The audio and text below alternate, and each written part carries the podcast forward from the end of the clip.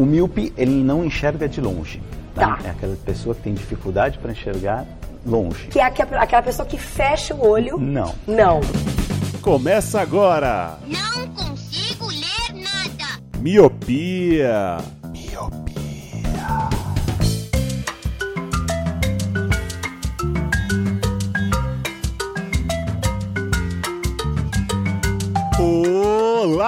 Milp, Miopi! Seja muito bem-vindo, bem-vinda a mais um podcast Miopia. Fique à vontade, limpe suas lentes e ajeite seu fone, porque estamos só começando. Eu sou Eliabe Chorão Santana. Eu sou o Leandro Oliveira. Eu sou o Roger Ochoa. E eu sou o Lu.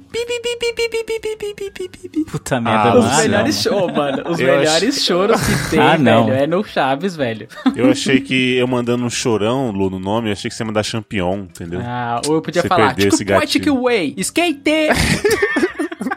Tchiki Bray. Hoje, nessa vibe gostosa, vamos falar sobre o nosso primeiro ato dessa vida humana, que é o choro. Hoje vamos falar se somos chorões, se somos apenas uma rocha seca. Alô, Luciano. Alô, Leandro. Não, hoje vai ser um episódio bom porque essa imagem que vocês criaram de mim que eu sou uma pedra de gelo, que eu não tenho coração, vai cair por Não, terra. vai fazer o seguinte, vai se concretizar, pegando a ideia da pedra aí. Vamos ver se até o final do episódio a gente bate nessa pedra pra sair água. Não sei, mas pelo menos furar a gente vai tentar, como diz o ditado, né? É, mas é isso, vamos falar sobre a arte de chorar. Esse ato de demonstrar emoções, não só tristes, né? Mas ele chorar de alegria, chorar de raiva, né? Quem, quem nunca chorou de raiva também. E vamos trabalhar o que, que faz a gente chorar, nosso cotidiano, ou coisas que a gente vai vendo, vídeos de gatinho, vídeos de cachorro, esperando o dono chegar e ele nunca vai chegar. Essas coisinhas. Hoje, pegue seu lenço, porque o miopia podia ter uma frase foda no final, né? Mas eu não consegui. Eu acho que vai ficar essa, hein? Muito bom. Dá, deixa essa, deixa a galera completar nas mentes. Mas é isso. Mas, Leandro, antes de começar o assunto, como é que as pessoas podem ajudar a gente a transformar o senhor Luciano no ser humano? Caramba, isso é uma missão tanto quanto difícil. Nossa, né? Ele é mano, um para, androide. já tá fazendo. Nossa, o joguinho, o joguinho dos dois. Quem combinou a dobradinha com quem? Né, Já que o, Edu- o Eliabe gosta de ganchos, então quem não chora não mama. Então se você quer ajudar financeiramente esse podcast, você pode fazer isso de duas formas, pelo Padrim e pelo PicPay. No Padrim você entra lá em padrim.com.br, cria sua conta, procura por Miopia lá e vai encontrar os nossos planos de 1 e 5 reais. No PicPay é a mesma coisa, só que tem um aplicativo para celulares Android e iOS, a mesma coisa. Cria sua conta, procura por Miopia e vai encontrar lá planos de 1 e 5 reais. Sendo que no plano de 5 reais você tem direito a entrar num grupo com a gente e com outros ouvintes do Miopia. Exatamente. Estamos em todas as redes sociais como arroba podcast miopia. Então, Twitter, Instagram. Se você quiser nos mandar uma DM, uma mensagem, um direct, vamos responder o mais rápido possível, porque agora que voltamos ativos, nosso social media tá aí, todos com os dedinhos prontos para ficar calejados para responder o seu bom dia, o seu boa noite, sua boa tarde, sua crítica, sua sugestão. E se você tá escutando a gente, é porque você está usando o seu agregador favorito. Mas o senhor Luciano, o cara que não chora, tem uma indicação, né, não, Lu? Eu choro, eu choro. Mas vamos lá. A novidade também de 2021 é que agora somos parceiros da Cast Hood. E é da Cast Hood, é menina. É um novo aplicativo com a missão de ser o YouTube dos podcasts. Essa plataforma, os canais podem personalizar sua identidade visual, inserir áudio trailer de apresentação, deixar os links para suas redes sociais, criar o perfil para cada membro da equipe, menos o Leandro que tá sem o dele lá, a gente tem que colocar o dele lá. Além, é claro, de ter uma sessão de comentários em cada episódio. E aqui é a melhor parte, pois só na Cast Hood podemos responder seus comentários e interagir por lá. E vale lembrar que você pode ouvir o Miopia em qualquer outro app, mas só no Cast Hood que há essa interação. Ah, e se você abrir o app, vai ver o Miopia em destaque, já na home, com a playlist com os nossos episódios mais escutados. Baixe o app e interaja com a gente. Olha, falou perfeitamente. Leandro, você não vai falar mais os recados do PicPay, tá? Vai ser agora Amém, tudo seu Jesus. Eu esperava por esse dia da aposentadoria. Estava aguardando ansiosamente. Vou dar entrada no INSS agora. Nem vai precisar pegar fila, Leandro. Não, não, direto. Recadinhos dados, então sobe a música, porque como diz o Mano Brown, diz que o menino chora, tá bom, falou, não vai pra Guprimão, aí Jesus chorou. Nossa, minha dicção queria ser que fosse tão boa igual a do Mano Brown. Se, se você fosse Mano Brown, já tava bom, né?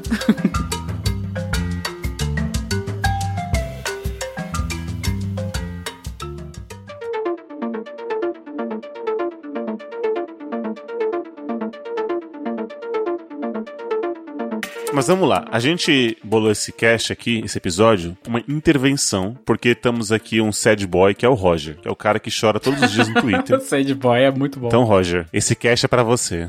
Não sei o que falar. É, não sei o que ele começa a chorar, né? Caramba, não sei o que falar. o, é, começa a chorar. O Roger é o nosso Fiuk, mano. Cada um Esse tem um é. Fiuk que merece. Eu tenho certeza que o Roger fazia aquela carinha de triste falando: Poxa, eu sou um homem branco, me desculpa, gente. Não sei o quê. Aí as minas, nossa, tadinho, ele é tão fofo, ele se preocupa com todo mundo. Aí já era, né? Aí caiu. O golpe tá aí, né? Cai quem quer. A foto de perfil dele era o gatinho do Shrek segurando o chapeuzinho assim, sabe? É, hoje mete o louco. Eu tô ligado, tô Eu ligado. sou o Fiuk e o Leandro é a nossa Lumena. A gente tem que pedir autorização do Leandro Caraca. pra fazer as coisas. Eita, Eu choro no Twitter e o Leandro vem. Pega a visão, meu parceiro. Nossa, meu Deus. Eu não sei o que é pior, ser o Fiuk ou a, a Lumena.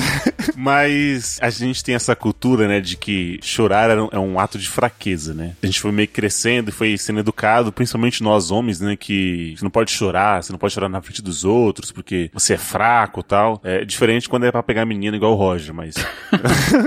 eu tô zoando, gente, zoando. Mas é, eu, eu sempre tive essa dificuldade porque eu sou muito chorão. Não sei porquê, se é, se é, se é genética, ou enfim, se foi criação, nada, mas eu sou muito fácil pra que as coisas, às vezes meio triviais, não vou nem dizer banais, mas coisas que não são, tipo, digamos assim, Para que choro. pegassem todo mundo. É, para choro. Eu já tô, sabe, eu já tô meio que assim, com o olho lacrimejando e tal. E às vezes, tipo, numa roda de 20 pessoas tá só eu, entendeu? Aí dá aquela coisa do tipo, eita, a janela tá aberta ali, né? Foi só um cisco. E aí aquela coisa do tipo, pô, mano, você tá, o homem não chora, velho. Você tá, você tá nessa ainda, ô, ô, sabe? O famoso vira homem, Você entendeu? chorou no Vingadores, ele? Não, não chorei, não. Ah, não chorei. sou, sou minha de capa se batendo. Quem que vai chorar com esse negócio? Zoeira. Aí o Roger chora, né? Não, Vingadores não. Ah, ele eu- total com você, cara. Eu acho que você perguntou: será que é criação? Será que é, é psicológico? Será- Mano, será que é inato da própria pessoa e tá ali guardado e em algum momento ela vai ganhar o superpoder dela que é chorar? Eu acho que, mano, é total criação. Eu acho que isso tem muito a ver com uma construção que existe há muito tempo, cara. Aqui no Brasil, né, principalmente no Nordeste. Eu nasci no Nordeste, eu tenho um local de fala pra isso. As pessoas mais antigas tinham muito essa cultura e essa maneira de falar com os filhos de, ó, vira homem, homem não chora, homem é isso, e naquilo. Pra você ter uma uma noção, o meu tio falava assim, ó, que homem mija e mulher faz xixi. Homem caga Ah, eu já ouvi essa. e mulher faz cocô, tá ligado? Então, no negócio bem, bem pesado, assim. E aí isso é criado, mano, você é, é pequeno, você cresce com esse negócio. Aí isso é reforçado nesses filmes, onde o herói lá, o cara, o paladino, não chora, que não sei o quê. Então eu acho que isso é uma coisa que tem que ser desconstruída. Começando com entretenimento, com criação, com tudo que envolve, entendeu? Porque é bem forte isso mesmo, esse negócio de criação. Mas quantas vezes meu pai já falou isso pra mim? Vira homem. Como assim, mano? que, que viagem. Mas então, Lu, por exemplo, você tá querendo dizer que, tipo, eu fui criado pra chorar? É isso ou não? Não. Ou a forma como eu não. fui criado- É, você não foi criado para isso. Você pode ter sido criado de uma maneira mais sensível, que, tá ligado? Ah, tá, entendi. Entendeu? E aí, tipo, Entendi. isso num linguajar de uma, de uma criação mais antiga, falar que um homem é sensível é mega negativo, entendeu? Aquela Hum, coisa bem uhum. preconceituosa, que eu, eu desacredito total. Sim, sim. Pelo contrário, que os meus filhos eu incentivo a chorar. Eu falo assim, meu, não tenha vergonha. Se você quiser chorar, pode chorar. É seu sentimento. Você tem, tem que ter controle sobre ele e tal. Não tenha problema. Então é uma coisa que você tem que desconstruir, né? Nem construir, porque isso já tá construído há muito tempo na sociedade, O né? incentiva a chorar, esconde os brinquedos e fala, te vira aí agora. É, já- Mas aí já os mortais, né? Do you wanna play a game? Não, mas acho que é bem isso que vocês falaram, cara. A, a nossa criação, tipo, de uma maneira geral, acho que nós quatro fomos criados naquela cultura de que o homem que chora é um, um ser mais fraco, né? Tipo, parece que tá se afastando da sua masculinidade quando ele dá vazão aos seus sentimentos. Então, isso foi sempre enraizado, né? E incentivado na, na nossa cultura. Se não foi dentro de casa, mas muitas vezes era, na escola acontecia muito isso, o que era reflexo da criação dos outros meninos, né? do- dos seus colegas de escola, ou colegas da rua, assim. Se você é, era visto chorando perto dos seus amigos, assim, era motivo pra você ser zoado por um longo, longo tempo. Tempo. Então isso vai inibindo não só a capacidade, mas o estímulo que a pessoa tem a chorar. Então quando ela vê, ela se depara com situações que podem causar choro, ela tende a se afastar, ou então ela tende a ser agressiva para que, é, em vez da reação ser o choro, ser a raiva, ser a agressividade, sabe? Ser totalmente oposta para reafirmar a sua masculinidade. Então isso é bem, bem perigoso, né? E, tipo, ano a ano, acho que tem diminuído um pouco essa, esse negócio, essa cultura, essa máxima, vamos dizer assim. Mas acho que ainda é algo muito forte em muitas casas, muitos lares, assim, no, no Brasil. É, tem até aquele recurso que é massificado até umas horas. Você tá chorando? Não, não, só caiu um cisco aqui no olho. Não, mas Sim, não caiu cisco não, tô chorando mesmo. É, então as pessoas usam até desculpas pra dizer que não está chorando. Mas né? isso acontece hoje em dia? É porque, assim, eu entendo que isso era muito forte muitos anos atrás, provavelmente com dos nossos avós, com nossos pais. Mas, mano, eu não, não peguei muito isso, não, de meu pai dizer assim, ah, você não pode chorar, porque chorar é coisa de mulherzinha, mano. Eu lembro que quando o meu avô morreu, eu era muito pequeno ainda, eu tinha, eu tinha 12 anos, que era o pai do meu pai. Mano, e meu pai, ele se lavou chorando, mano. Foi tipo uma semana chorando sem parar, tá ligado? Então, assim, eu entendo que isso era muito forte antigamente, principalmente dos nossos avós para nossos pais, mas eu acho que de uns tempos pra cá isso foi. Essa lenda de homem não pode chorar foi enfraquecendo um pouco, ainda bem, né? Não sei, mano, eu não peguei muito isso e também, pelo que eu vejo, assim, amigos também não passaram muito por isso. Mas o que eu acho, Roger, é que meio que tem uma licença poética, sei que eu não sei se esse é o termo certo. Pra alguns momentos você pode e até deve chorar, tipo a morte do seu pai, né? Acho que até a gente vai falar mais pra frente sobre coisas assim. É a morte de um parente próximo, sei lá, um irmão, algo desse tipo, um grande amigo, você tá permitido. Algo mais de convenção, né? É uma convenção. É, é o dress code do choro, né? Exatamente. Você tem que meio que uma licença pra chorar. Pô, mano, sei lá, alguém importante pra você morreu, então você tem que. Pode chorar, assim, não vai ser zoado. Mas eu lembro, assim, na infância, assim, lá, você tem uns 10, 12, sei lá, até a adolescência, uns 15 anos, assim. Se você é visto chorando, assim, pelos seus amigos, é tipo, todo mundo fica, parece que dá uma bugada em todo mundo, né? Porque, Mano, o moleque tá chorando, sabe? Tipo, ao passo que se uma menina tá chorando, fala, ah, ninguém meio que liga, entendeu? E aí meio que associa isso ao gênero. Ah, tipo, ah, ela é menina, menina chora mesmo, sabe? Que é uma coisa bem bizarra de se fazer. E aí, enquanto o menino tá chorando, seja lá por que motivo foi, né? Sei lá, pô, tirou uma nota baixa na escola, vai ficar de recuperação ou vai perder o ano. Pô, é digno de choro perder um ano na escola. Mas se você chora, você fala, aí, ó lá, mano, ó lá, mulherzinha chorando, não sei o quê. Eu vi muitas vezes essa cena na minha infância e adolescência. Eu também, já Então vi. Roger teve sorte, vamos dizer assim, né? Foi bom pra ele, porque não teve tanto esse, essa, essa coisa negativa em relação ao choro. Então, eu tive coisa, zoação de amigo, né? Tipo, quando era na escola, você tá um monte de guri, daí, sei lá, você brigou na escola e se machucou, e tem um guri chorando, vai o outro lá, ih, tá chorando? É, vai chorar pra mamãezinha, os bagulho assim. É, então, isso faz parte da Isso, é isso construção. mesmo. faz parte da construção. Não, tudo bem, tudo É. bem, mas isso eu, eu vejo que é- era usado mais como um- uma arma de zoação entre pessoas que estavam brigando, tipo, é tipo chamar alguém de filha da puta, entendeu? Você não tá xingando a mãe dele de verdade, você tá xingando a pessoa. Era mais ou menos nesse sentido, entendeu?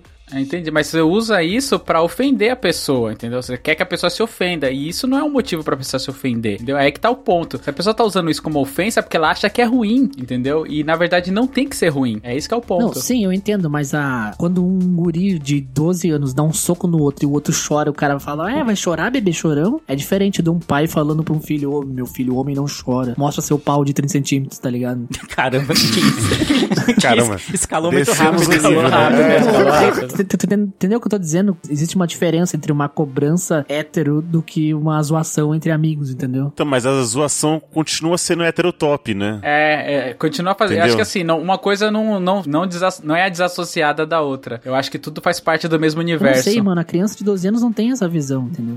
Ela foi ensinada assim, é isso que a gente tá falando. Ela não, ela não É, surgiu imagina na um cabeça. do... é. vamos acompanhar uma, tipo, uma, uma linha do tempo. É. O menino de 12 anos, ele é, tipo, de boas. E aí o pai dele na casa dele incentiva. Incentiva não, é, é recrimina o choro. Não, o homem não chora. Aí ele chega na escola e vai... Uhum. Quando ele vê um amigo chorando, ele vai lembrar do que o pai dele falou. Que meu pai falou o quê? Que o homem não chora. chora, então é. você vai usar isso como uma arma de zoação e meio que criminalizando, vamos dizer assim, o, o choro da, da- do moleque lá, seja por qual motivo seja o choro. Então ele meio que acaba reproduzindo isso no seu ambiente externo, mas por influência da criação. Eu entendo, mas o que eu quero dizer, fazendo um contraponto aqui, é que quando Ah. eu vi essas zoações na escola, não era pra levar no sentido de ser feminino, entendeu? ai, você tá chorando porque você é uma mulherzinha. Não, era tipo, você tá chorando porque você é um bebê chorão, entendeu? Não... Porque homem não chora. É, mas de, de fraqueza. É. É, porque homem não chora, então tá tudo no mesmo balaio, entendeu? É, então, além do, do mulherzinha, vamos dizer assim, também tem a coisa do, do que o cara tem que amadurecer muito cedo, eu acho. Tipo, o moleque tem 10, 12 anos, ele já não pode ser um bebê, né? Como se, ah, você é o bebezinho. Tipo, ele não, pode se dar o direito de ser criança mais, vai. Tem- acho que tem muita coisa isso com, com os homens. De você tem que amadurecer muito cedo, porque em breve você vai ter que trabalhar, você vai ter que ser o sustento da sua família, vai ter que, sabe, pai de família, vai ter que trabalhar, ter que trazer sustento, blá blá blá. É muita coisa assim que é jogada em cima da, da maioria dos caras e que meio que aceleram o processo pra que ele amadureça mais rápido, assim, ou que ele se torne, entre aspas, muitas aspas, homem mais rápido. Ai, é, é difícil ser homem, né, hoje em dia. Zoeira. Não, corta, corta isso, né? Corta isso. Lá vem. Oh, mas e tipo assim, não faz nenhum sentido. Se eu levo um murro na cara, por que que eu não vou chorar? Porque tá doendo pra caramba, velho. E, e- e te perguntar, vocês têm facilidade é, pra, pra chorar? Porque eu já assumi aqui que eu sou um eterno chorão. O Luciano e o, e o Leandro foram os meus padrinhos, então eles. É verdade. Um dos momentos ali, eles É. foram testemunhas ali de que as minhas fotos iam sair horríveis. Ninguém chora bonito, né? É, eu não sabia se você tava. Se aquilo era suor, que você tava transpirando bastante, porque tava muito calor, muito quente, ou se eram lágrimas, porque as duas coisas se misturaram assim e formaram o ser aquático, que é o Iliabe. Não, mas minha mãe disse que quando eu era criança eu, tinha, eu chorava por tudo, assim. Ah, ela ia, sei lá, a gente ia pra casa de uma tia nossa e, e ela falava que tinha que ir embora, aí eu começava a chorar porque eu não queria ir embora. Ou então, se ela saía e não me levava, eu chorava. E ela falava isso, que tipo, sei lá, até, sei lá, 4, 5 anos, assim, eu chorava muito, muito, muito assim, por qualquer coisa. E aí, sei lá, da minha infância e adolescência pra frente, isso diminuiu muito. Então, pra situações, assim, da minha vida pessoal, é difícil eu chorar, assim. É, sei lá, tipo, às vezes tem coisas tristes que acontecem, ou decepções e afins, sei lá, coisas que não dão certo. E é uma reação normal do corpo, às vezes, né, de você se entregar ao choro, assim. E, e é, isso, é algo que não acontece tanto comigo, assim. Mas aí, por exemplo, eu choro, sei lá, vendo um comercial de margarina, às vezes, falo, pô, mano, olha isso, velho, triste. Que não sei Comercial de banco, né? É do banco lá, o bagulho totalmente feito pra uma emoção bem construída, assim, bem falsa, né, negócio. E aí você tá lá, pô, mano, que triste, olha lá, mano, não sei o quê. Então eu tenho essa, é, é estranho, não sei se é estranho, não sei se é comum com outras pessoas, de que obras de ficção, assim, me fazem muito chorar. Eu começo a refletir até sobre a vida, talvez, e pensar no que aqueles personagens estão vivendo, que eles estão enfrentando, né. Até assistir This Is Us é um bom Bom termômetro. termômetro. Se você assiste This Is Us e não chora, então aí acho que você não vai chorar com qualquer com nada assim na sua vida. É, todo episódio tem uma tristeza, tem um drama muito grande envolvido, então é quase todo episódio eu choro. Mas com situações da minha vida assim, é, pessoal, acho que é difícil. Eu tendo a não sei se segurar, mas muitas vezes eu não sinto mesmo a vontade de chorar. Eu tô com o Lelê nessa. Eu sou exatamente assim também. Na vida real, eu não choro, mas na ficção, cara, eu, eu me debulho. Assistindo PS Eu Te Amo, minha nossa, cara. Na hora que o protagonista lá começa a cantar pra mim, na nossa, mano, eu chorei deitado assim, de, mano, de bruço, sabe? Assistindo também o Capitão Fantástico. Nossa, mano, eu vi PS Eu Te Amo no cinema, mano. E eu e todo mundo chorando, e eu falei, gente, eu, eu, fiquei, eu não chorei, cara. Eu fiquei tipo assim, bah, é triste, mas, mano. Não, eu chorei, Não chorei. né? Nossa, é louco, é mó triste. Ô, a culpa é das estrelas, mano. Você é louco, mano. Sim, bagulho aí, é na, triste demais aí também. mano, na ficção eu choro muito fácil. Eu lembro que uma vez eu tava minha irmã e minha namorada, é, minha esposa era minha namorada na época. Aí eu falei, ah, vamos assistir um filme aqui. Aí, pum, botei lá os Capitão Fantástico. Tem uma hora do filme que vocês estão ligados? Mano, tava os três assim, ó. Chorando, mano, copiosamente. Assistindo Your Name também, aquele anime japonês. Nossa, chorei muito. Nossa, é verdade. Eu chorei. É, mano, pra ficção, assim, eu, eu choro. Agora, já na vida real, eu tenho um, um bloqueio. Não sei se eu tento racionalizar demais na vida real, mas, cara, eu não sei como que é, eu não choro. Já tive namorada falando assim que, ah, você não tem coração. Mas não é, no- na hora que tava terminando ali, entendeu? Eu, eu pensava, sei lá, o que eu pensava, eu pensava na frente, falava, não, eu tenho que tentar resolver isso agora, então não tinha tempo pra chorar, e eu acabava não chorando. Ou se foi uma construção do meu pai falando, ó, chorar, não sei o que. Ô, ô, Lu, mas e se for um vídeo de algo real? Tipo, não um vídeo de uma ficção, tipo um comercial de banco. tipo, o vídeo de algo real, por, Tá exe por querendo exemplo. quebrar a Matrix, é isso? É, não, por exemplo, faz, faz um tempo já que um policial levou o seu cachorro para ser sacrificado porque ele tava doente, acho que descobriram um tumor nele, ele ia ficar sofrendo, né? E aí resolveram aposentar ele e coisa. Aí tá um, ele colocaram ele, o cachorro. Primeiramente, só um parênteses. Vai se fuder quem filmou isso, tá? Porque o único objetivo da pessoa que filmou isso é pra, olha, sensibilizar muitos corações que não estavam prontos pra isso. Então vai, voltando. O policial coloca o cachorro naquela maca veterinária e ele começa a agradecer, tipo, olha, valeu por tudo, isso que você foi fiel a mim, e não sei o que lá. E aí chega o veterinário com uma, né, uma agulha assim, vai, e aí o cachorro começa a cair, assim, começa a deitar, tá. Ah, não, mano. Pelo amor de Deus. Pra que, que você viu isso, mano? Quem é é isso que... que eu, Não, eu, já, che- eu ia chegar nesse ponto agora, Leandro. Por que, que você tava vendo esse negócio hoje? Então, porque tava lá, tipo, olha, é, se despedindo do cachorro, né? Tantos anos de serviço. Eu falei, ah, beleza. Só quando, mano, quando eu vi que a, situação tava sendo essa, eu falei, meu Deus, só que já era, né? Não tava mais enxergando o teclado, porque não tava mais enxergando por causa das lágrimas, né? Tava tudo molhado, uma poça É, ó, no, no v- teclado. Vamos lá, bichinho é coringa. Bichinho, você, você vai chorar. Eu lembro que eu tinha um poodle que ele tava na família por muito tempo, muitos anos mesmo. Tipo, ele morreu de velho, sabe? Em idade de cachorro, ele morreu tipo com 16 anos, que representa 150 anos pra cachorro. Tipo assim, um negócio assim. Certo. E é dois pra tartaruga. É. tipo, é, um pouco, né, menos. E aí, todo mundo adorava esse cachorro. Ele era poodle, inclusive, o nome dele era Dick. E meu pai não, não sabia, né, nada de inglês e nada. E ele deu o nome de Dick. Ai, Dick Deus, e ah. era escrito D-I-C-K, né? Muito engraçado isso. Aí depois, mais velho, eu descobri que, que Dick significava. Porque a gente tinha dois cachorros. Um O mob... cachorro era grande? Ah, não, era pequenininho. Meu Deus. Quando, o Dick, quando o Dick saía, falava, entra, Dick, entra, entra. Nossa. E aí, beleza, né? Um belo dia chegando da escola, tava a sala escura. Sabe quando tá entre tarde e tá virando noite? Que as pessoas ainda não acendem as luzes, então tava um, um breu em casa, assim, um, um breu soturno. Aí eu cheguei em casa assim, tava minha irmã na poltrona, meu pai no, no sofá ali, minha mãe do outro lado, cabisbaixos, assim. Aí eu cheguei e falei, credo, gente, que foi? Quem morreu? Aí minha mãe falou, ah, o Diquinho morreu. Aí eu não aguentei, né? Nossa. Aí não, não dava, porque eu acompanhei, tipo, desde criança, levantar pra cuidar dele chorando, pegar a velhice dele, porque quando o cachorro ele vai ficando bem velho, ele pega com várias doenças, fica bem debilitado, não consegue andar direito. Então esse processo de já do final da vida dele foi muito doloroso pra ele e pra gente, entendeu? E a gente não queria sacrificar, ficava insistindo, e aí um belo dia ele faleceu. E aí quando eu cheguei e falei isso, aí quando minha mãe falou, ele morreu, aí eu não aguentei não, cara. Aí eu ah, soltei assim todas as minhas lágrimas que eu, que eu guardei durante muito tempo, né? Que eu não choro com frequência, aí, aí sim. É por isso que eu falo, bichinho é, é coisa coringa pra choro. Então, se é vida real ou se é ficção, pode chorar, eu choro com tranquilidade. Isso faz quanto tempo, Lu? Você lembra? Tinha quantos anos? Ah, cara, é, foi época de escola, então faz muito tempo. Nossa, foi a última vez que você chorou, né? Por aí, cara. Cara, olha aqui. O- ouvintes, o, o Luciano tem dois filhos. No nascimento de um deles, vocês acham que ele chorou? Eu fiquei mega emocionado, cara, mas eu não chorei. E só. É, eu fiquei, eu fiquei assim, tipo, caralho, que foda. Segurando essa coisinha na mão, assim, ah, que coisa mais linda, mas eu não chorei. Quando não. eles choram, você não chora, não? Não, não. Porque normalmente quando eles choram é porque eles estão estão fazendo arte. Então eu Ah, já tá nessa fase já, né? Já. E quando você faz arte, daí eles choram? Qual a arte que eu faria, Roger? É, você, não é, você não é designer, né? Nossa, Ah, não. Puta, merda. Corta o bloco.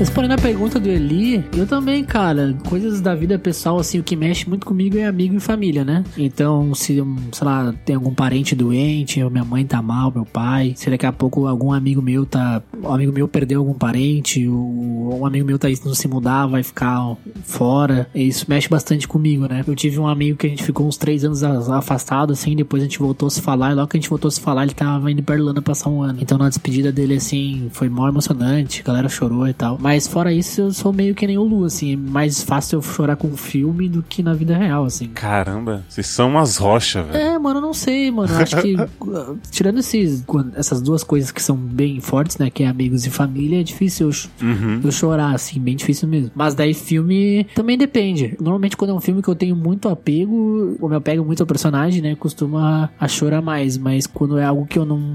Eu falei do PS Eu Te Amo, mas eu me confundi. Na verdade, eu vi o A Culpa das Estrelas no cinema. E eu fui no cinema sozinho, eu tava solteiro. Olha aí que, que programão, hein? Só que eu fui ver o filme porque eu queria muito ver o filme. Que tava todo mundo falando que o filme era muito bom. E eu adoro cinema. Não... Ah, beleza, eu vou ver o filme então. Eu ia na semana, pagava baratinho lá. Eu trabalhava perto do shopping, então eu saía do trabalho e ia pro shopping. E eu via sempre na terça, quarta lá, com desconto e tal. Eu fiz isso várias vezes, não só com, com A Culpa das Estrelas, fiz com vários filmes. Então, fui lá ver o filme, mano. E o cinema se lavou chorando, né, mano? Todo mundo chorando e eu.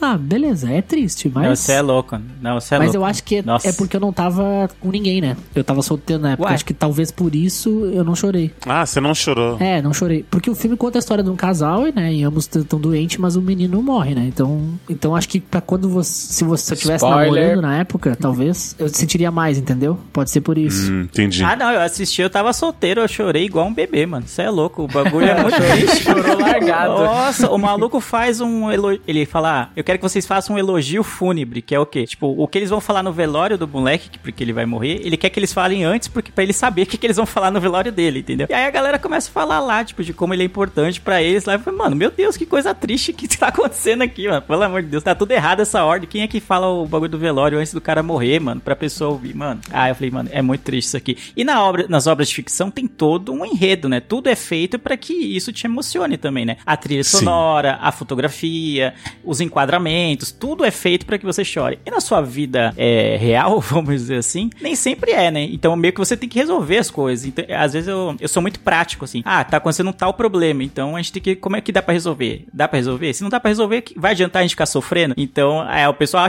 me fala que eu sou sem coração às vezes, né? Até o Eli, o, o Lu e o Roger brincam com, com isso aqui no podcast, porque eu sou muito prático. Então eu quero só resolver os problemas. E se o problema não tem solução nenhuma, eu falo, ah, mano, então não adianta ficar sofrendo com em relação ao problema, já que eu não vou conseguir solucionar isso. E aí, pra muitas Não, mas peraí, não.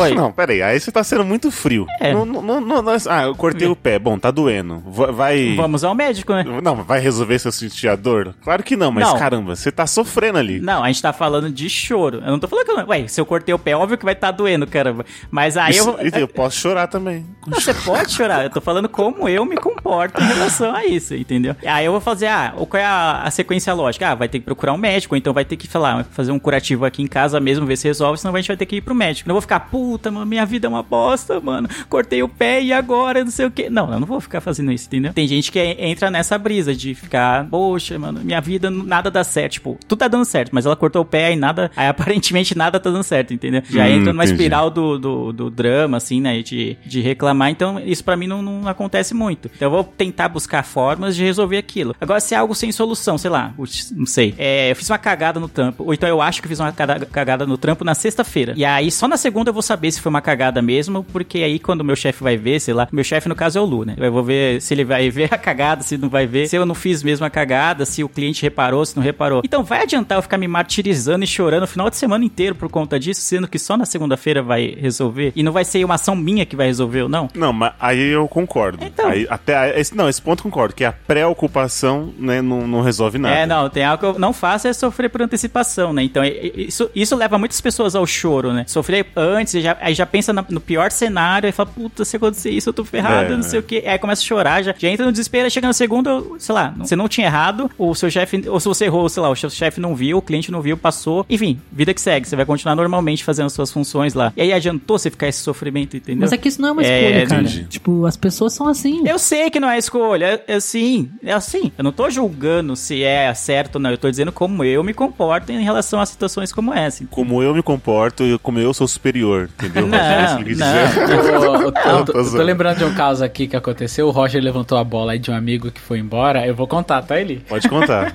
É, a gente tem um amigo em comum, o Eli e eu. Ele e a esposa foram morar na, no Canadá. E aí fizeram uma festa num sítio de despedida. Então, até a hora da festa, a gente tava lá, ficou bastante tempo lá. A gente dormiu lá, né, Eli, se eu não me engano. E aí, Isso, beleza. lá. A festa, tranquilo, todo mundo curtindo, beleza, bebendo, diversão total. Dorme, vira a noite, todo mundo bêbado. Aí no outro dia, na hora de ir embora, maluco. o Eli estava aos prantos, porque esse é um amigo muito querido nosso, muito mesmo. Ele é muito próximo da gente. E aí o Eli tava chorando, É, é a Jaque e o Will que a gente tanto fala aqui. que a gente tanto fala. Beijo é. pros aí, dois. Beijo pros dois, amamos vocês, tá, seus lindos? Saudades mesmo, coração chega dói. E aí, mano, o Eli tava chorando muito, muito, muito. Aí o Eli, e eu, eu tava assim, mano, muito triste, cara, porque seria a última vez que eu ia vê-los, né? Aí o Eli olhou pra mim com aquela cara toda lavada de choro, olho vermelho. Inchada, né? inchada assim, soluçando, soluçando, né? Nem soluçando, soluçando, olhou pra mim e falou assim, ó, você não vai chorar não? tipo... cara, eu não sabia nem o que... Eu não Fiscal sabia. do choro, é. O fiscal do choro tá impossível. Mano, eu não sabia o que fazer. Eu olhei pro Eli assim e falei, mano, eu tô muito triste, mas eu não vou. tá- Deu de ombro, sabe? Fez um. Não, mano. É, faz um- Eu tava, cara, muito triste. Nossa, tá ligado? Por dentro tava muito triste, mano. Muito, muito mesmo. Só que eu não consigo chorar. Eu tava, tipo, eu tinha um mix muito forte ali de muita felicidade por saber que eles estavam indo pro lugar da hora e tal. E aí, tipo, eu não conseguia chorar, mas eu tava muito triste por perder uns amigos assim, né? Que perder entre aspas, porque faz tempo que a gente não ia ver, né? Só que o Eli tava muito choro e ele tava me cobrando, velho. Eu não sabia o que Aí falar. é mais, ó. Não, É, não, não, o pera. fiscalzão tá ima- Falou, ah, o Leandro é o superior, que não sei o quê, que não sabe a participação. Aí tá lá fiscalizando o choro dos Eu outros. olhei pro Eli assim, mano. Aí eu fui lá e abracei o Eli, mano. Porque eu não sabia o que fazer, tá ligado? Aí eu chorei mais, né? Ao invés de abraçar o cara tava indo embora, teve que abraçar o Eli. Não, Aí- você abraçou, porque enquanto você abraça, ele, você não vai ver o olhar dele te jogando, entendeu? Aí foi, uma cena muito né? Bonita, porque depois o Will veio e abraçou os três assim, ficou, foi muito bonito, foi, foi bem E eu triste. chorei mais ainda. Ai. Aí que o Eli regaçou, velho. Mas ó, sabe por quê? Porque foi o seguinte, eu não sei vocês, mas como eu não ia vê-los por um bom tempo, então eu meio que fiquei treinando, sabe, assim, a despedida, tipo, ó, sabe, o famoso, ah, vai com Deus, espero que dê tudo certo, não sei o quê, não vamos perder esse contato. Enfim, eu tava tentando fazer aquele mini roteirinho, né, bonitinho de despedida, pra não chegar na hora e, ó, falou, tal. Só que aí quando eu peguei na mão da Jaque, já era. Aí eu, eu não consegui, eu, eu não sei se o Lu lembra. Aí eu falou. fui claro que eu tava lá, mano. eu fui pra um canto, mano. Eu só peguei na mão dela, fui pra um canto, porque a gente tava, sei lá, em 50 pessoas. Eu não queria também ser palco também, né, pra galera. Então, se o Luciano tava me julgando, imagina as outras Eu não tava 49. te julgando. Eu não tava, você que veio me julgar porque eu não tava Então eu chorando. saí, mano, dei a volta e eu só molhei o ombro dela, cara. Tipo, eu só chorei, Foi chorei, foda. chorei. E aí depois eu consegui falar alguma coisa, parecendo a Chiquinha, sabe, meio que soluçando. É que. É. Voltei em si, aí eu multei o Luciano, que ele não chorou, né? Sou o fiscal ali. Tô com a multinha até hoje, Aí nunca Lu- paguei. É, o Luciano foi lá, me abraçou. Quando viu, me abraçou, aí também chorei de novo. Puta merda. Aí Acho que eu emagreci muito, mano. Perdi muito sódio só naquele, naquelas Só lágrimas. aquela- mas, mano, é, é uma parada que era pra eu chorar também, tá ligado? Porque eu entendo que pra mim foi muito triste. Só que eu já tô naquele negócio de não chorar. Eu não sei porquê, entendeu? Não sei porquê, não, não sai a lágrima. Já tentei chorar, mas não sai a Eu lágrima. vou, vou fazer uma pergunta, hein? Hum. Luciano, Oi. você é corintiano. Sim, Quando senhor. o Corinthians ganhou a Libertadores, você chorou? Quando o Corinthians ganhou o Mundial, eu tava gritando que nem um maluco, velho. Eu não chorei, mas eu gritei que nem um doido. Nossa, eu fiquei igual um maluco. Só isso. Mas eu não chorei, não, não. chorou, Lu? Não chorou? Não, eu chorei, cara. Fiquei igual um doido, mas eu não chorei. Não, mas o, o- acho que a situação mais digna de choro pra quem é corintiano seria o rebaixamento lá em 2007. Isso seria mais triste. Né? Não, mas nem, mas nem foi zoeira, mano. É sério. é eu, eu acho que, eu- olhando assim de fora, se o São Paulo chegar a cair um dia, eu acho que eu vou ficar tão puto, É, tão só, é triste. só pra Vai dizer ser que o um- São Paulo nunca caiu. É um cretino. Nunca caí, né? A segunda eu nunca joguei. Mas se um dia o São Paulo chegar a cair, é, eu acho que vou ficar tão puto. E aí vai misturar a raiva, a tristeza, a decepção, sabe? Um monte de sentimentos juntos. Que aí eu acho que vai, com Não, certeza, me eu- levar ao eu choro, entendeu? Não, não. Eu não chorei. Eu fiquei puto. Eu fiquei mais indignado, assim, com aquele time medíocre do caralho. Mas eu não... não. É, porque seria um choro de alegria, né? Ver o, o Corinthians, tá, o Mundial e tal, entendeu? ah, sim. Uma, uma felicidade. É. É, entendeu? é se livrar de uma zoeira, tá ligado? Porque, mano, quando ganhou É, o é Mundial, verdade. quando ganhou a Libertadores já foi lindo, porque se livrou de uma zoeira. Aí o Mundial veio, cara, e nunca mais vocês vão me zoar, seus merdas. Foi tão bom isso. Eu tive essa sensação também, né? Que o Grêmio já era campeão da Libertadores. Quando eu nasci, o Grêmio já tinha duas. Não, o Grêmio tinha uma quando eu nasci. Ganhou a segunda quando eu tinha seis. E o Inter só foi ganhar quando eu tinha 15. Então eu passei, né, 16 anos 15 anos. Não, quando o Inter ganhou, o Inter ganhou a primeira Libertadores uns meses antes de eu fazer 16, dias antes de eu fazer 16. Caramba, que presente. Então foi tipo, eu passei 16 anos ouvindo a zoeira e quando ganhou, meu Deus, que alívio, né? É, Filho, Essa mano, merda agora eu nossa. tenho também. É tão gostoso falar, não, você não vai mais zoar com isso, entendeu? É que nem agora, quando o Palmeiras perdeu pro Tigres, a gente vai continuar zoando o Palmeiras. Eu imagino que pro palmeirense deve ter sido horrível, tá ligado? Não se livrar desse fardo. Mas eu não chorei, no futebol não, não choro, não. Eu chorei quando era criança só. Que eu, eu lembro que uma vez o Inter foi eliminado pelo Boca. Eu tinha uns 12 anos e o Boca foi tipo assim, parecia que tava jogando um jogo treino, sabe? foi tipo 3x1 sem, sem, sem esforço. Os caras estavam jogando. Aquele amistosão da galera, né? É, parecia o jogo do, do, do, do time profissional contra o time da Interséries. e foi, foi tipo assim, mano, eu, eu, eu nunca me senti tão humilhado, né? Naquela vez eu chorei, mas eu tinha uns 12 anos. Depois, quando eu fiquei maior, assim, que mesmo com os títulos e o rebaixamento, não, não foi tanto pra chorar. Eu aprendi a desapegar um pouco de verdade, mano. Eu era muito sanguíneo, né? Aquele cara que, quando eu era, quando eu era criança, né? Criança não, adolescente, de 12 a 13, 14 ali, eu era muito aquele cara que chorava, ficava com raiva, mano. Eu- Hoje eu aprendi a ser bem mais. No rebaixamento eu fiquei muito triste, mas eu falei, ah, beleza, acontece. É só futebol. Vamos.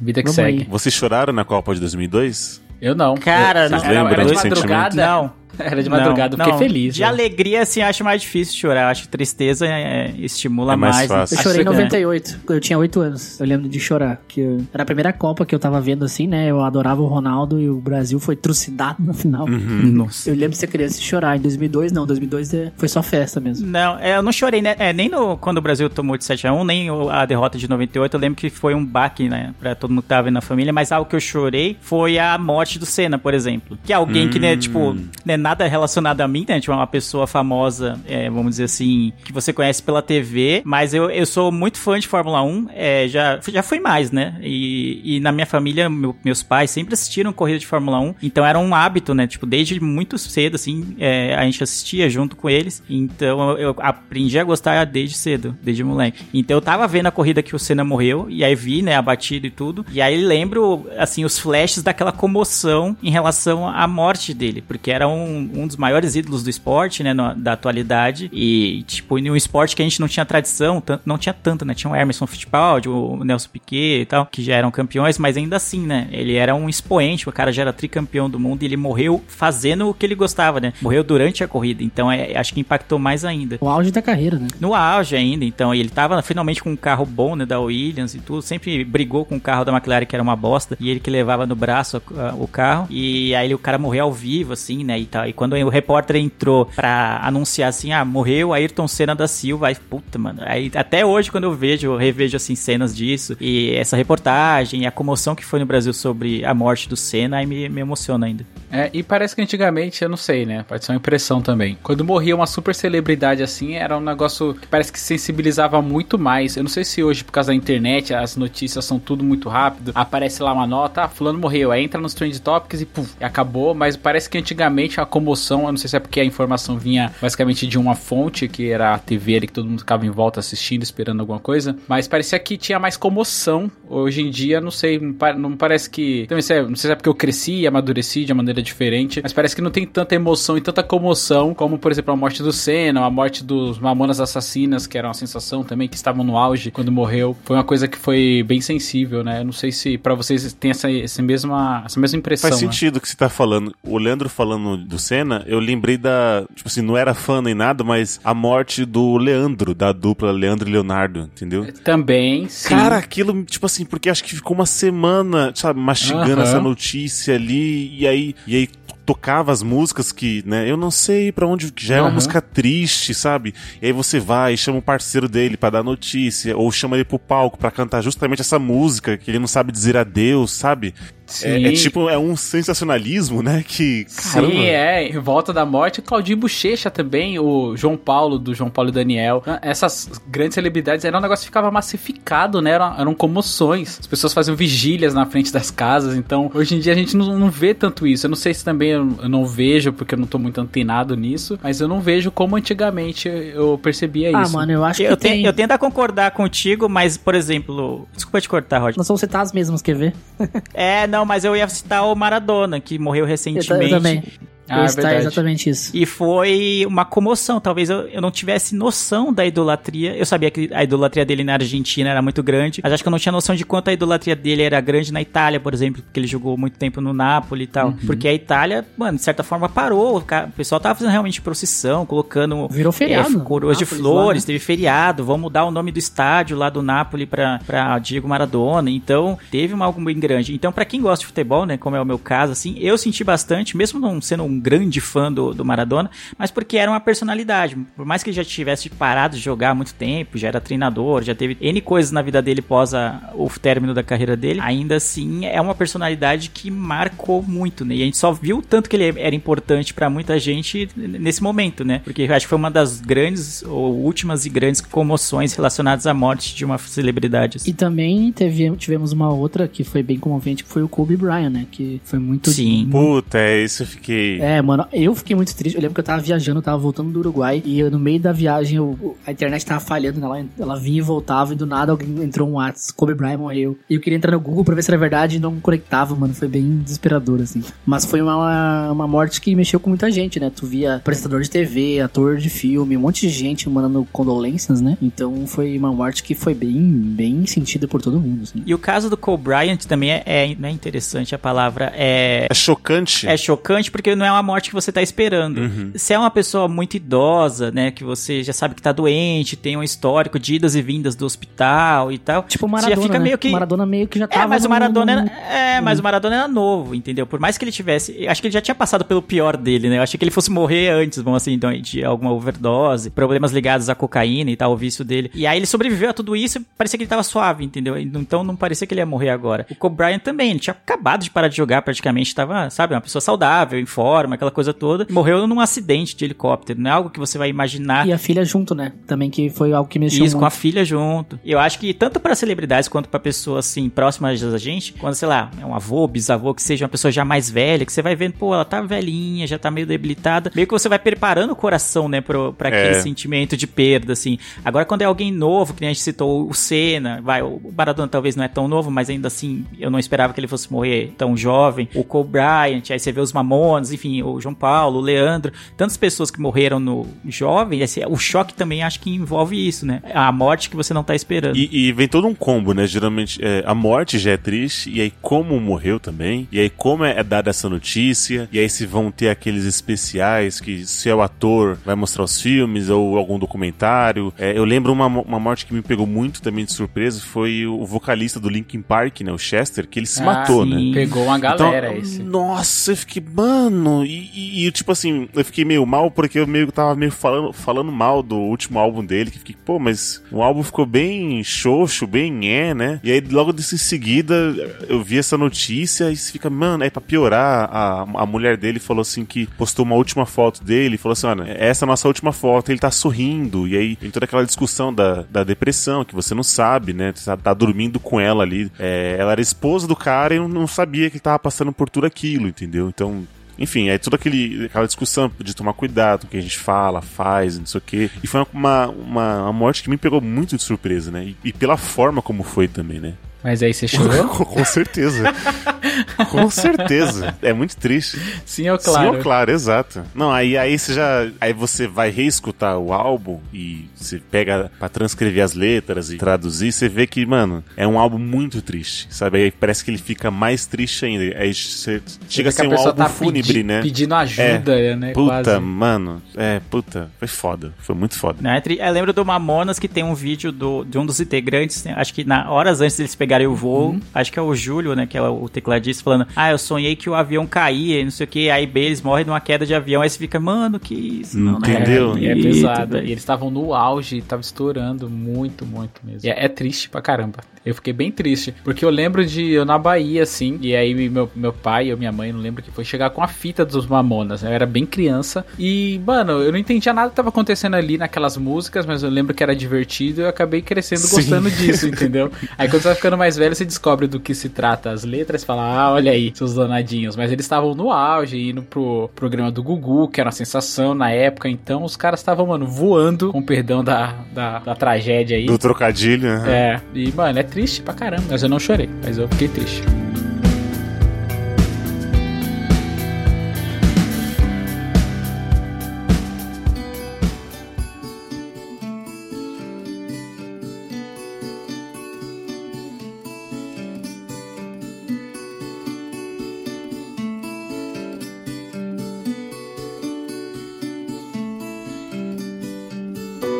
Já assumi aqui e não nego que eu sou um chorão, eu não tenho essa predisposição pra querer dar play em algo que me faça chorar. Exceto aquele vídeo do cachorro e do policial.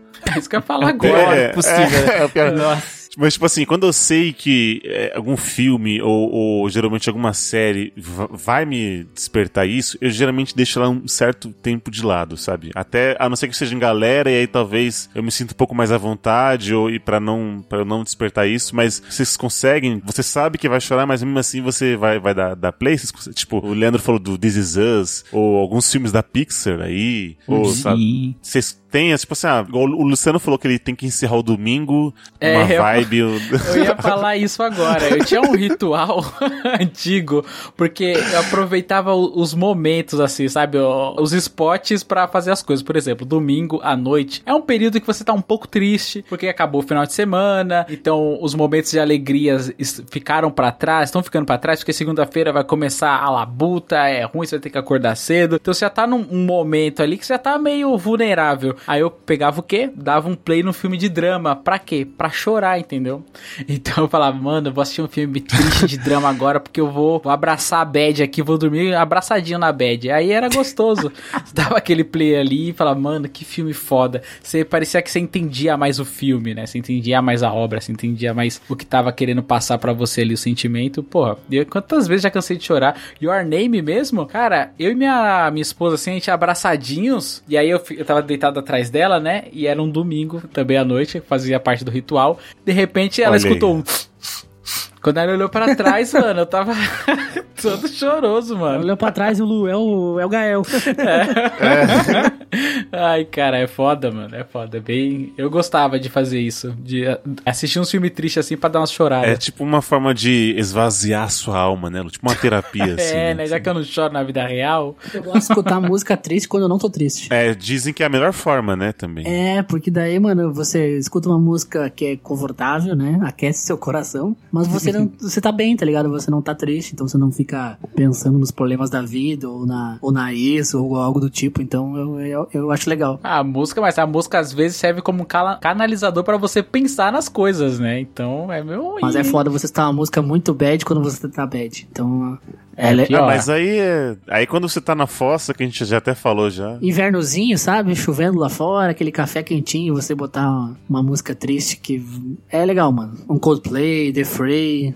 Mas pra vocês, assim, qual que é o que faz mais chorar, assim? Porque eu não tive nenhuma perda, assim, de familiar, sabe? Porque, assim, a minha família, o core da minha família, meu pai, minha mãe minha irmã, a gente, nós viemos aqui pra São Paulo, então a maioria dos familiares ficaram na Bahia. Então a gente acabou perdendo o contato, porque no final do ano a gente ia com mais frequência pra passar o Natal, Ano Novo. Aí isso foi cessando, cessando um pouquinho, aí ficou aumentando os intervalos de visita. A gente perdeu um pouco o contato. Então, eu não tenho muitos tios, primos, isso, aquilo, outro. Então, eu não tive perdas na família assim que me fizesse sentir, entendeu? Às vezes eu tinha alguma informação de que um tio de tal lugar, parado de, sabe, terceiro de não sei que lá, faleceu. Aí eu ficava um pouco triste, mas não me pegava porque eu não convivia com a pessoa. Acho que pra quem tem familiar aqui, tem, por exemplo, uma avó que tem visita todo final de semana, um tio, alguma coisa assim, acho que aí sim é meio que o, o igual o Lê falou da licença poética ou da convenção pro choro, né? Vocês têm algum gatilho assim de, de familiar ou de alguma outra coisa? Cara, eu, eu perdi meus avós, né? Os quatro, né? Tanto por parte de pai quanto por parte de mãe. Mas era, é o mesmo caso do Lu, né? Eles não moravam aqui em São Paulo. Então, o meu contato com eles era de, ah, o, o vô tá vindo pra São Paulo. Aí passava, sei lá, um mês em São Paulo. E aí depois ia voltar pra Bahia, entendeu? Então, minha avó paterna, por exemplo, eu nem conheci. Então, não tive nem. ele- Quando eu nasci, ela já tinha morrido. E então, o meu contato com eles era, era básico, assim, né? Tipo, você tem aquele sentimento de, pô, é meu avô, minha avó e tal. Mas quando eles morreram foi triste. Mas não, não foi, tipo, ó, um gatilho, assim. Tanto que eu lembro que é, minha mãe tava muito triste, obviamente, né? Porque quando a mãe dela morreu e tudo. E aí eu tava triste, mas eu não tava com vontade de chorar, sabe? Não bateu aquela coisa de, pô, mano, vou, vou. Caramba, que triste a ponto de chorar, sei lá. Eu fiquei triste, mas eu fiquei meio que na minha, assim, né? Tipo, ali, acompanhando, vamos dizer assim. Sabe quando você tá meio que fora do seu corpo, acompanhando os acontecimentos, assim, né? meio que, você tá meio no automático, parece. É meio estranho, né, até. E Aham. aí, pra, pra mim, pareceu muito isso, né? As coisas meio que foram acontecendo muito rápido. Ah, a gente vai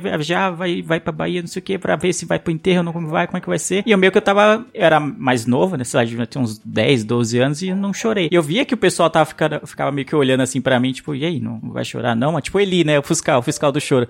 Vejo esse cara, Você não vai tá chorar, com um bloquinho então. amarelo na mão, né? É, exato, preparando a multa já. Então, eu acho meio estranho, né? Porque, sei lá, cada um sente o luto, né? A luta é uma coisa muito pessoal, assim, né? Pessoal, sim, sim. E cada um sente uma forma, né? Eu, o Luvo citou o Capitão Fantástico, né, mais cedo, e pra mim é um dos meus filmes favoritos, muito porque ele questiona um pouco isso do, do luto, né? Que tem um, um funeral, né, no, no, no- filme e tal, e a, a família quer que seja um funeral como manda a tradição cristã, vamos dizer assim, triste, todo mundo de preto, de cabeça baixa, a- o padre falando palavras bonitas sobre a, a pessoa que morreu. E aí no testamento da vítima, né, da, da pessoa que morreu, tava, não, eu quero que seja, vocês cantem músicas, façam festa, vistam-se de maneira colorida e cremem o meu corpo e depois joguem as cinzas onde vocês quiserem. Entendeu? É, é algo que quer, vai totalmente contra a tradição, aos costumes, as convenções que a gente aprendeu numa sociedade cristã, entendeu? Então o luto eu acho que é bem particular. Não dá pra você forçar alguém a chorar, forçar alguém a se sentir ou expressar essa tristeza. Acho triste todo mundo vai ficar com a perda, pô, uma perda de um parente, de uma mãe, de um pai, de um avô. É sempre uma perda muito grande. Mas você querer que forçar um bagulho assim, você, não, você tem que chorar, não sei o que, eu acho meio ruim. Tá ouvindo, Eu Eli? não tava te forçando, não, Luciano. Eu tô, eu tô brincando, Para de eu tô graça. zoando, Eli. Tô Vou zoando. começar a chorar aqui, você vai ver.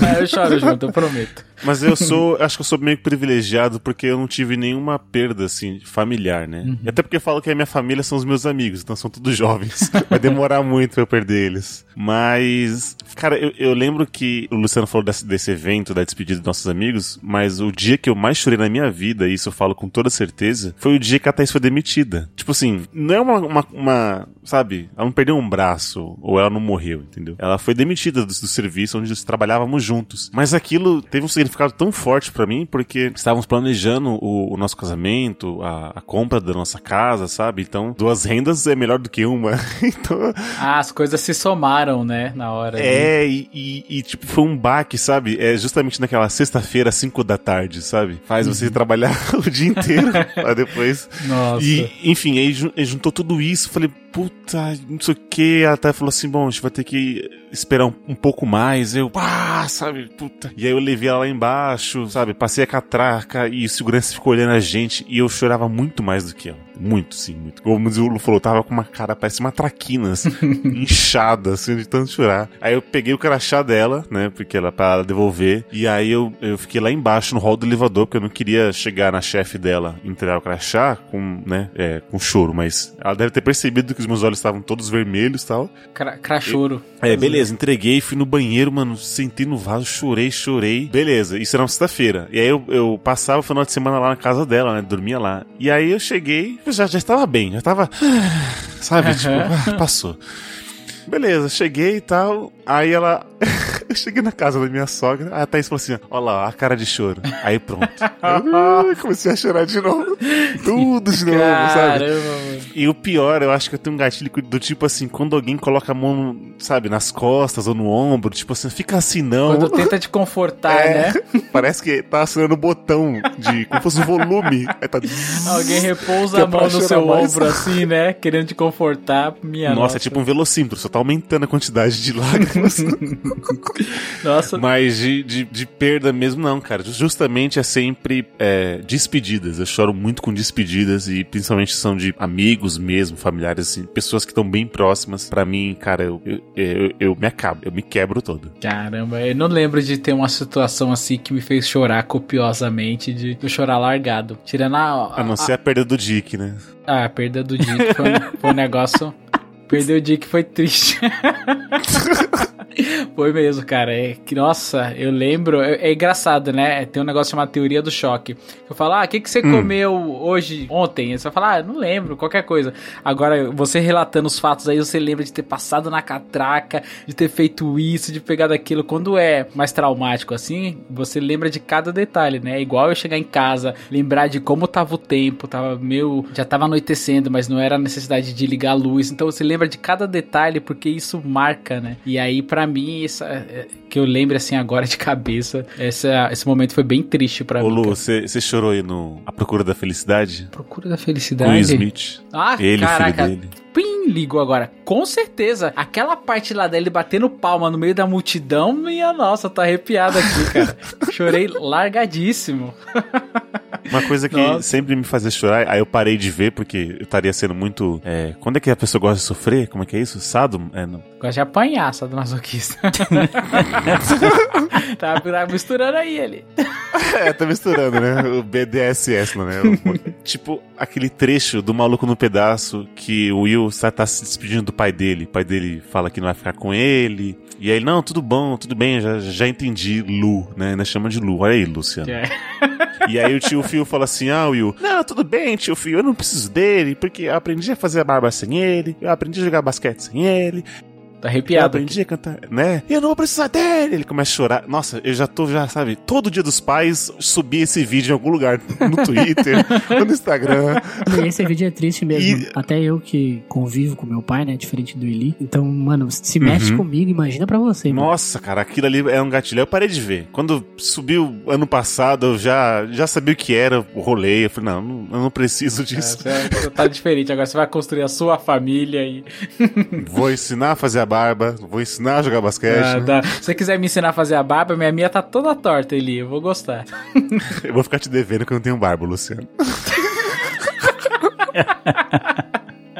Eu queria citar, mano, um último elemento que uma coisa que mexe comigo muito hoje em dia, mano, é animais de estimação. Agora que eu tenho Hum. três cachorros, mano, eu sou muito apegado. E às vezes, quando eu vejo. já- Sempre tem aquelas pessoas que vêm no Instagram e, e postam sobre algum bichinho que foi atropelado, etc e tal. Mano, eu Sim, fico muito mal, mano. Fico muito mal. Esses dias, acho que foi no meio da pandemia, eu vi um videozinho lá de um, um morador de rua que resgatou um cachorrinho e tava dando comida, mano. Eu chorei só, só de ver aquilo, tá ligado? Então eu acho que depois que você tem animais de estimação, seu coração fica bem mais sensível, mano. Às vezes eu fico pensando, tipo, eu tenho uma cachorra que ela tá com 8 anos. E os cachorros duram em média 14, 15, né? E às vezes eu fico pensando, birra, tá na, quase na hora, mano. Eu fico muito, muito na bad pensando nisso. Animais de É, aí estimação. que vem o lance, aí que vem o lance que o Lê tava falando de é, tem pessoas que não conseguem controlar, mas é o lance de sofrer por antecipação, né? Então acho que é você aproveitaria muito mais o tempo aproveitando com o cachorrinho agora com o pet agora, dando amor, dando carinho, brincando com ela, do que já pensando nesse fim, Sim, né? É, sim. mas é. Eu não procuro pensar, mas às vezes bate um,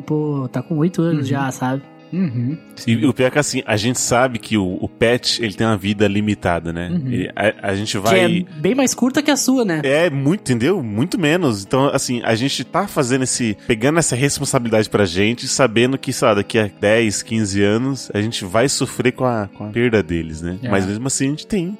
É, é fofinho. Mas, ô Lu, eu tenho uma pergunta pra você. Você fica sensível com coisas de criança? Porque o, o meu tio, ele disse que depois que ele foi pai, ele não consegue ver filme, tipo, de sequestro de criança. Ah, sim, sim. É, eu e minha esposa a gente evita assim filmes que tenham envolvendo criança se machucando. Quando a gente vê na sinopse ou no trailer assim, porque é, a gente é que não tem como, né, cara, não associar o mundo já tá tão merda aí, é, aí você, você fica imagi- você fica imaginando, né? Você fala, putz, vai que dá. Você se põe no lugar, né? Você usa da empatia ali, então a gente evita bastante assim esse tipo de, de filmes e, e entretenimento que tem esse tipo de coisa. Agora, filme de terror que tem criança demônio é tranquilo. Aí dá pra assistir de boa. Meu Deus. Dá pra assistir Você é de boa. louco, mano. Aí dá pra Demônio assistir. Demônio, demônio criança pode, agora criança sendo sequestrada não. Que vibe gostosa, né? Sobe a música.